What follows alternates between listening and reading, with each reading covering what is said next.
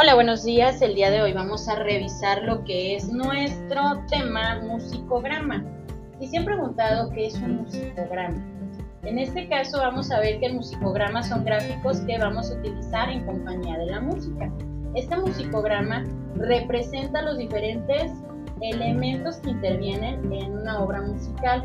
En este caso, musicograma nosotros lo vamos a estar utilizando para la parte del ritmo con los niños, es decir, con música clásica o también algunas canciones o música, melodías que nos puedan estar ayudando al ritmo y al conocimiento de esta parte, de esta actividad que vamos a utilizar. Es muy divertida, sí, el musicograma es muy divertida, lo podemos estar combinando desde lo que es música, ritmo, frases, timbres y compás, ¿sale? Entonces, ¿en qué nos va a ayudar la parte del musicograma? Nos ayuda a comprender la música, a mirarla y a escucharla de una forma activa. ¿Para que Para que el niño vaya relacionando la parte de control de impulsos, para que vaya relacionando también la parte del ritmo, porque muchas veces los niños trabajan de una manera muy inmediata y a veces pierden una parte de concentración. Entonces hay que tomar en consideración que el musicograma no va a sustituir la parte de lo que es una parte ¿Qué es una partitura? Pues es una lectura donde viene la parte de lo que son estas claves musicales, ¿sí? Que entre todas estas a lo mejor podemos escuchar o en algún momento hemos visto estas imágenes, que es la imagen de sol, fa, do, re, mi. Entonces todas estas son notas musicales que vamos a encontrarlas al momento de trabajar, ¿sale? Pero ¿cómo podemos hacer un musicograma? Un musicograma lo vamos a poder estructurar en una melodía.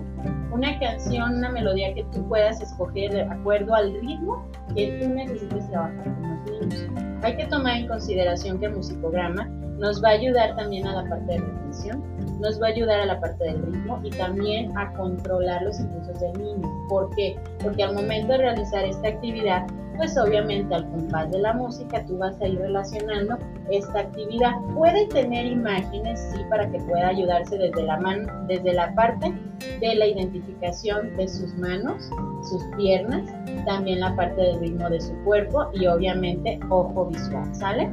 Entonces, uno de los objetivos es que el alumno se involucre y conozca la relación que existe entre los elementos musicales.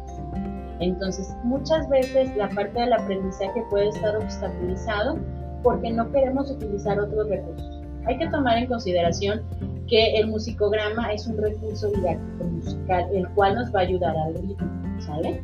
Puedes trabajar con un gran grupo, sí puede ser desde un grupo hasta solamente de manera individual Puedes utilizar el musicograma no solamente con las manos o con las piernas o con parte de tu cuerpo, sino que también lo puedes utilizar en una secuencia deportiva. ¿Por qué? Porque vas a combinar la parte de lo que es el salto, la parte de lo que es el control de lateralidades, la parte de motricidad fina y gruesa. Entonces el musicograma lo podemos utilizar en varios elementos.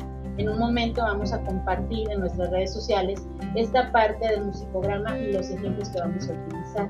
Porque el día de hoy, aquí en compañía de todos estos profesionales que se están preparando para la parte de la educación, pues van a tener una actividad práctica que lleva mucho que ver con la parte del musicograma y van a hacer varios ejercicios. Espero que este tema les haya gustado mucho y que este recurso didáctico lo podamos utilizar en compañía de los niños para trabajar diferentes actividades que lleven la parte de nuestro aprendizaje.